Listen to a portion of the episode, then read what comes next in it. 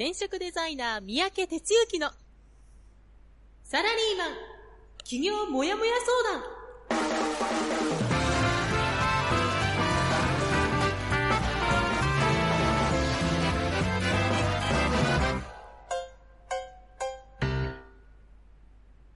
自分に何ができるんだろう？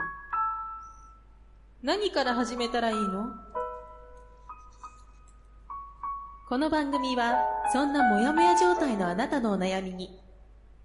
サラリーマンの応援団長転職デザイナー三宅哲之がお答えするポッドキャスト番組です2019年6月11日火曜日朝6時になりました。皆さんおはようございます。団長こと転職デザイナーの三宅哲之です。ということでね、えっと火曜日やってまいりました。梅雨入り、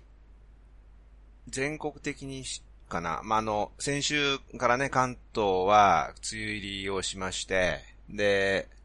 まさに梅雨って感じで、雨続きになってますね。で、何よりこう、気温が低くてですね、寒いと。いうことでね、あの、夜とかはちょっと長袖着とかないとどうかなみたいなね、なんか寝るときですけど、まあそんな感じですが、リスナーのあなたのところはいかがでしょうか？はい、えー、ということでね、あの、始めていきますけども、今日はね、実はあの、ゲスト登場の予定だったんですが、さすがに生放送ということでいろんなこと起こるんですけども、登場していただく方のですね、あの、通信っていうかネットがトラブルに直前でなったようで、繋がらないということでですね、すいません、ちょっと事前で告知出したんですけど、また別の回でやっていただくということで、今日は通常回ということで、え進めていきたいと思います。じゃあ、まず最初、こちらから行きましょう団長の一周。はい。えーっと、じゃあ、一週間振り返っていきますか。あ、大丈夫かな？またなんか、音が途切れたりしてませんか？え、ちょっと一瞬、なんか、音が、いけてますかね？えーっと、じゃあ、行きます。え先週一週間ですね、えーっと、6月の4日から6月の10日の1週間ということですね。えー4日ラジオでですね、いつものように僕の1週間は、スタートしています。えーでですね、実はちょっとこの日は、あの、まあ、仕様ですけど、岡山の方のですね、まあ、実家というか、まあ、お袋がいるんですけど、そちらの方に向かいました。日帰りだったんですけどね、ちょっと急遽行くことになりまして、で、戻ってきまして、水曜日は、えーっとね、夜に、もやもや相談。まあ、これはあの、直接対面でお会いしてということだったんですけど、やってましたね。56歳の方ということで、結構、この年代層の方ね、あの、たくさん来ていただいている感じなんですけども、まあ、あの、細かい話はできませんが、そうですね、今までそこそこのポジションにいらっしゃったけど、そうじゃないところに、まあ、ちょっと降格になっちゃうみたいなね、そんなところで人生をどうしようかというような話ですよね。はい。えーそれからですね、えーっと、木曜日、そう、木曜日からベース国庫の方に移りまして、で、えっと、この日は、あの、ちょっと行く途中ね、えっと、製材屋さんの知り合いの方いらっしゃって、で、廃材をいただいたりということで、あの、お世話になってるんですけども、ちょっとしばらく会えてなくて、で、連絡がつかなかったんですけどね、あの、なんとか連絡ついて、で、それで、あの、また、あの、ここにちょっと寄ってったんですよ。で、まあちょっとね、なんちゅうかな、あの、まあ70歳ぐらいの方なんですが、ちょっと最近体調が良くなくて、あんまりこう仕事がね、ちゃんとできてないんですよ、みたいなことをお聞きしてね。で、まあちょっと交番も止まったりしてですね、うーん、まあなんかね、どうしたらいいのかな、みたいなことを、まあ話してたというか、まあ何かできるわけではないんですけど、まあそんな話をしながら、まあでも、まあ元気でいらっしゃったんでね、まあほっとしてというか、まあそんなことでした。で、その次の日は、まあその方のところであの廃材をね、いただくということで、ちょっと、車で行ったり、え、それから、買い出しですね、に行ったりということで、やってました。えーと、それからですね、え、土日ですね、えっ、と、土曜日は朝一で、え、棚卸セッションのフォローアップということで、 Zoom でやりまして、で、その後、関西の授業が行われたの、行われたんですけども、今回はあの、ズーム参加ということで、やらさせていただいたんですが、午前中、午前中というかお昼係で、お昼、お昼かかるところでグループコンサルということで、HBCS というプログラムを受講された方向けのね、あの、グループコンサルやりまして、で、午後から関西の授業。まあ、といっても、あの、そうですね、えっと、夕、夕方のところをですね、ちょっと別件もありましたんで参加させていただいて、で、ちょっとセミナーを提供するといったようなことをやっておりました。で、えー、っとですね、まあ、この、そうだな。はい。それやっていて、ほいで、えー、っと、日曜日は、えー、ベース国庫のイベントということでですね、あの、セカンドフィットネスパートナーっていうあの、まあ、通称竹、竹内さんっていうメンバーがいるんですけど、まあ、その人とジョイントしてやるイベントということで、青空ストレッチと焚き火みたいなね、いう企画でやりました。で、あのー、青空ストレッチの予定だったんですけど、雨が降っちゃいましてね、朝から。で残念ながら、室内、まあ、ロフトがあるんですけど、ロフトでそういうストレッチ系、それから呼吸法とかね、えー、そういったようなことをやってもらった後に、あの、まあ、バルコニーというかちょっとこう、デッキがあるんで、そこで、あの、ご飯作って、で、みんなで食べて、まあ、オープンサンドみたいな感じなんですけど、ほんでいろいろ話してもらって、で、屋根の下で、あの、焚き火やって、まあ、ちょっと止んだんで少し、あの、焚き火のベースに出てもらってね、やってもらって、まあ、いい会話ができてたら、雨が降ってきて、まあ、そろそろ終わりかなっていう時に雨降ってきてね、まあ、ギリギリハマったんですけど、まあ、そんな形でね、あの、楽しいひとときを、えー、過ごしました。で、昨日は自宅の方にそんなことで戻ってきまして、で、定休日兼自宅戻りみたいな感じですかね。という一週間ですね。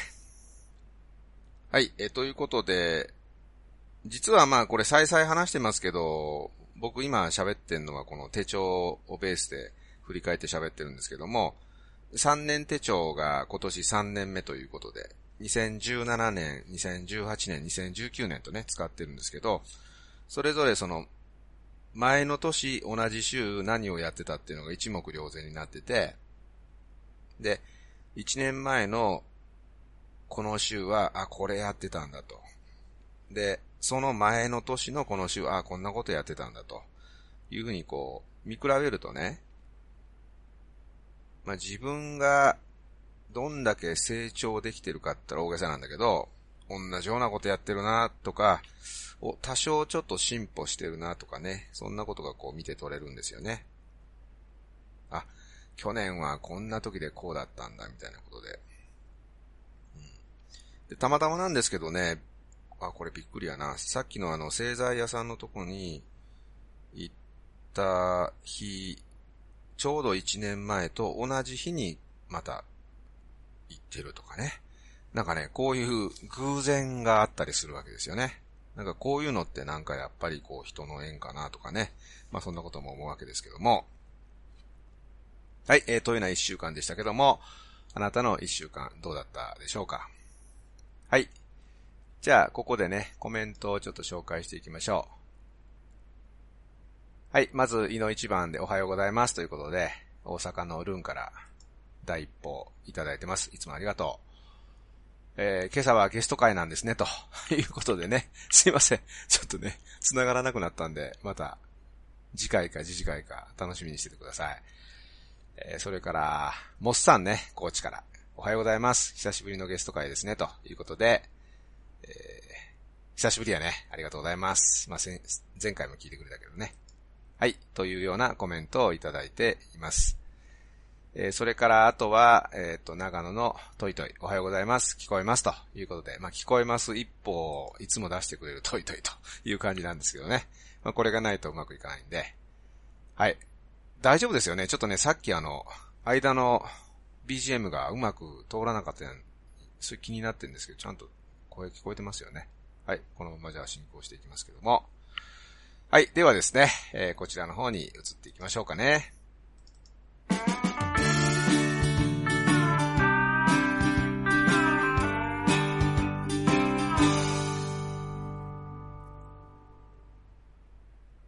はい。ということで、本編の方なんですけどね。はい。今日はあの、ゲスト会の段取りしてたんで、え、っと、急遽何喋ろうかなみたいな話ですけどもね。まあ、というかちょっとその何喋ろうかなっていう前にね、あのー、予期せぬ出来事っていうのがね、まあ、起こるということが、あの、今日やっててね、こう、改めて感じたわけですけども、本当にあのー、実はね、昨日の夜に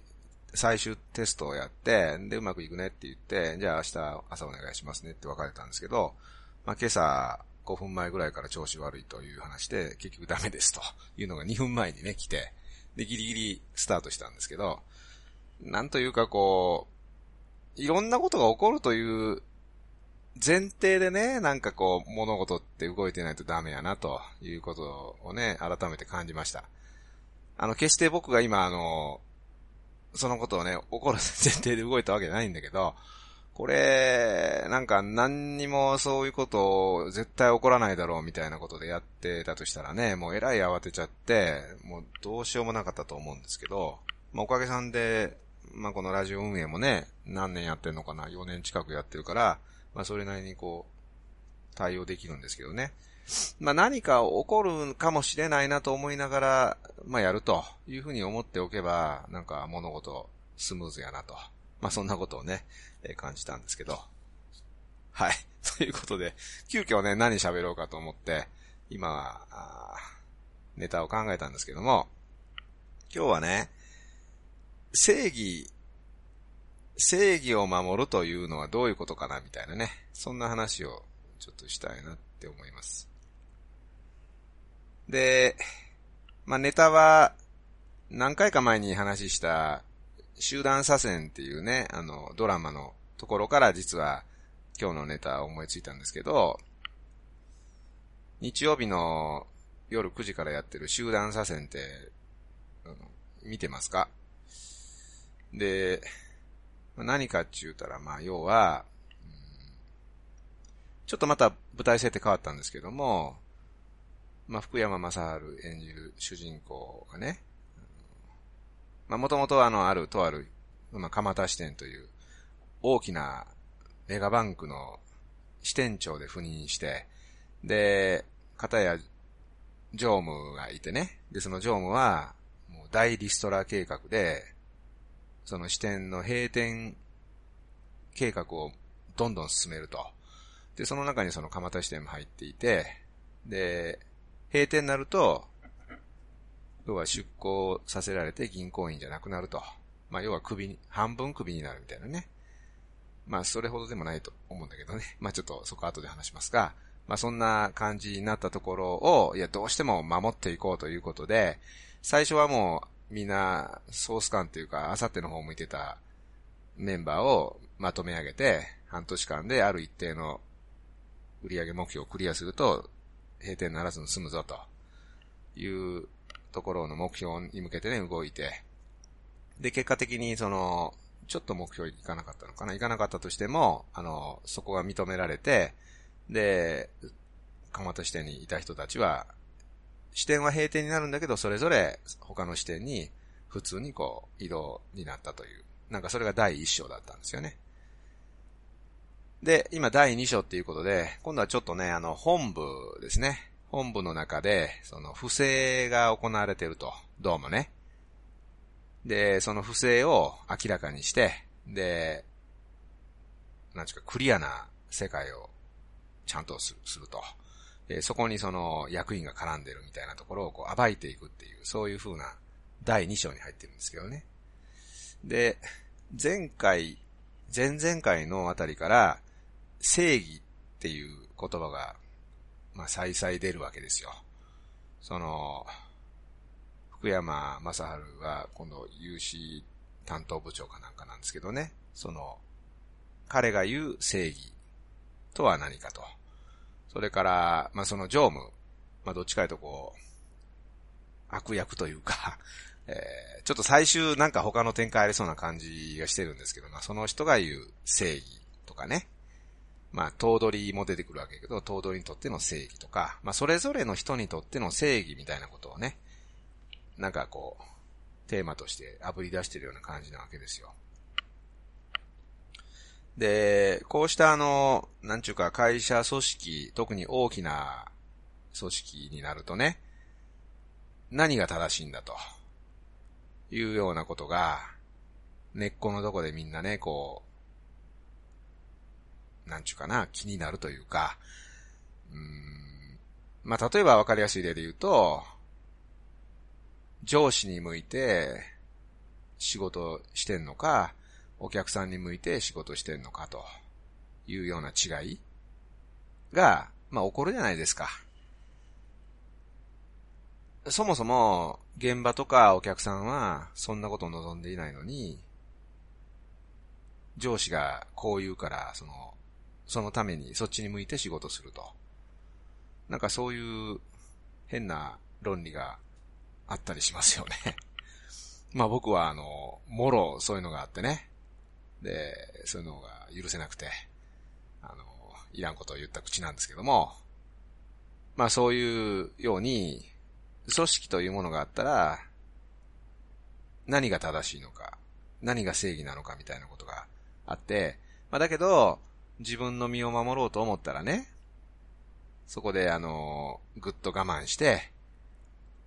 上司が言ってることに従うと。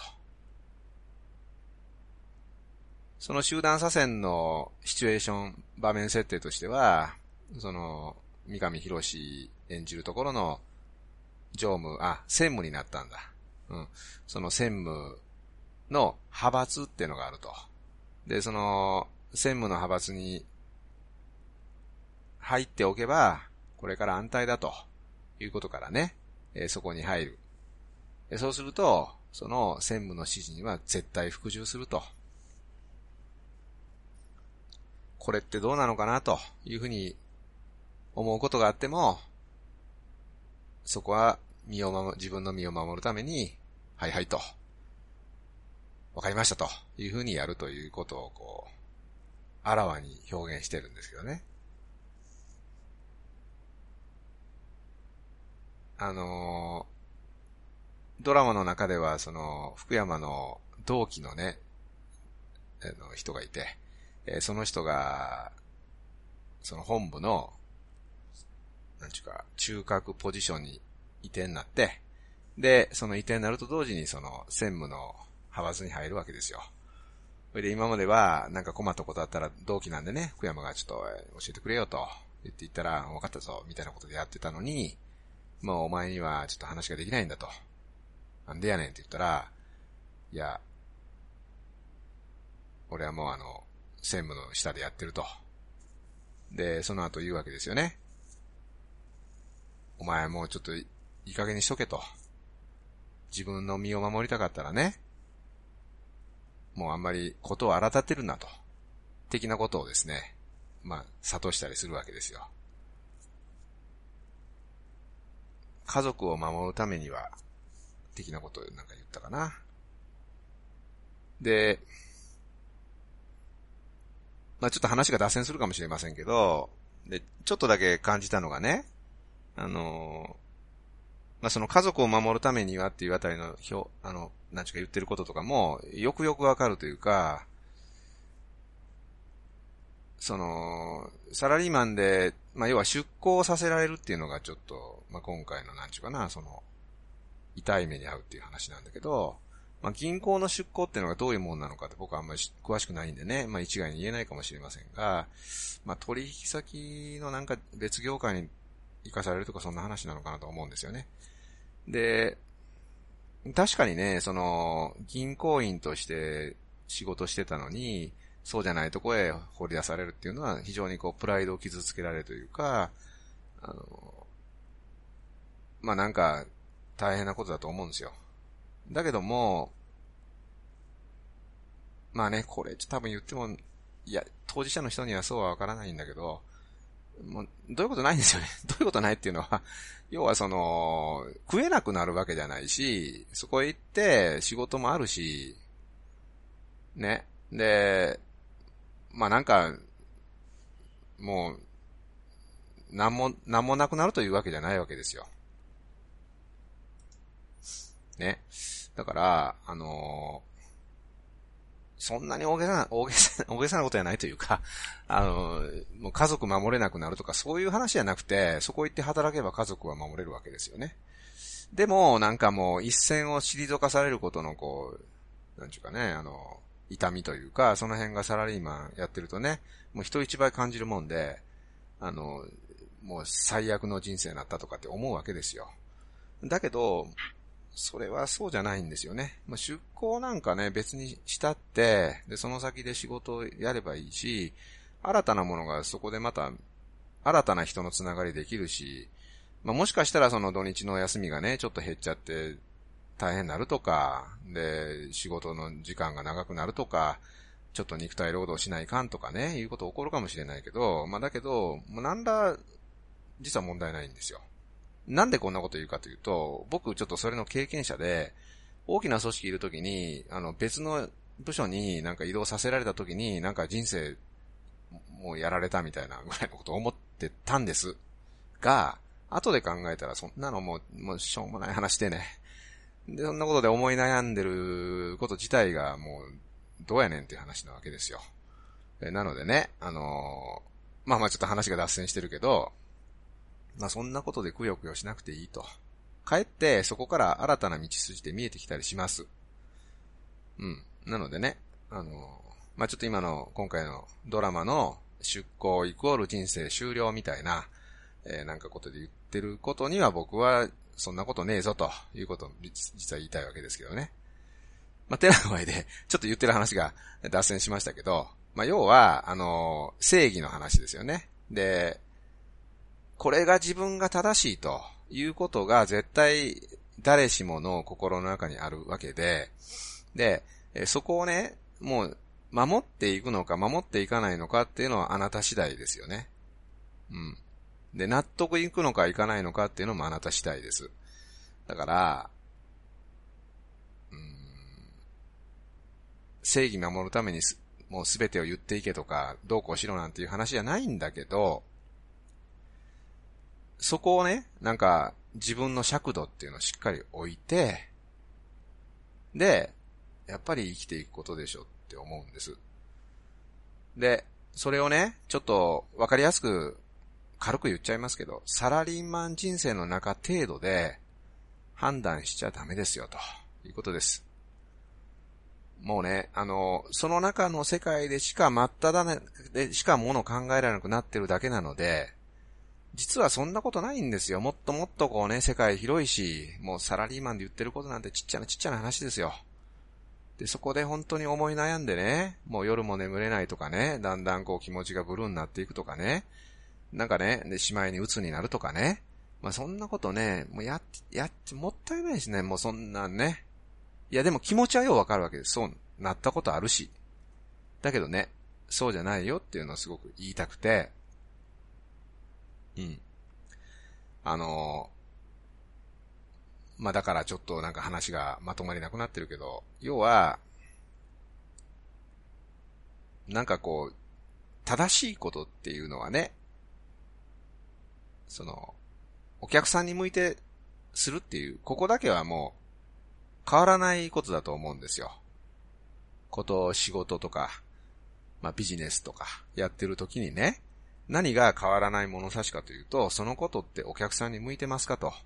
お客さんのためになりますかと。いうことは、もうこれ、絶対変わらない軸だと思うんですよね。で、そこをしっかり持って、で、そこを逸脱しないようにやっていくというのだけは、やっぱしっかり持ってやっていきたいし、まあ僕は一応自分でやってるから、まあそこは思って誰も文句言う人いないんでやってます。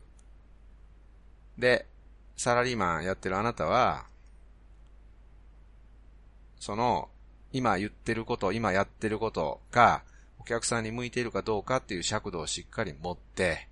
で、明らかにもうこれは俺は納得いかないっていうふうに思うんだったら、ちゃんと言うことでしょうね。だけど、うん、それ言うことで、なんかやっぱりこう、どっかに弾き飛ばされるのが怖いとか、今日言ったような話が起こりそうでっていう不安があるんだったら、それなりに対処すると。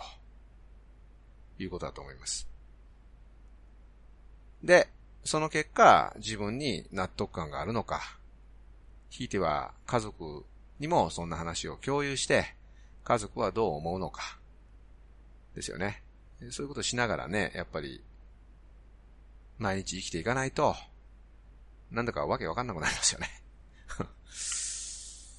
まあ、てなことでね、ちょっと僕の言ってる話も今日、ちょっと急遽、テーマ替えしたので、えー、まとまりがないんですけど、まあ、正義を守っていくということはどういうことなのかと、みたいな、今日は話で、えー、進めていきました。どうでしょう？これを聞いているあなたに、あなたにとっての正義って何ですか？その正義を守るために、あなたは何をしていますか？うん。そんな問いかけをして、今日はエンディングに入っていきましょう。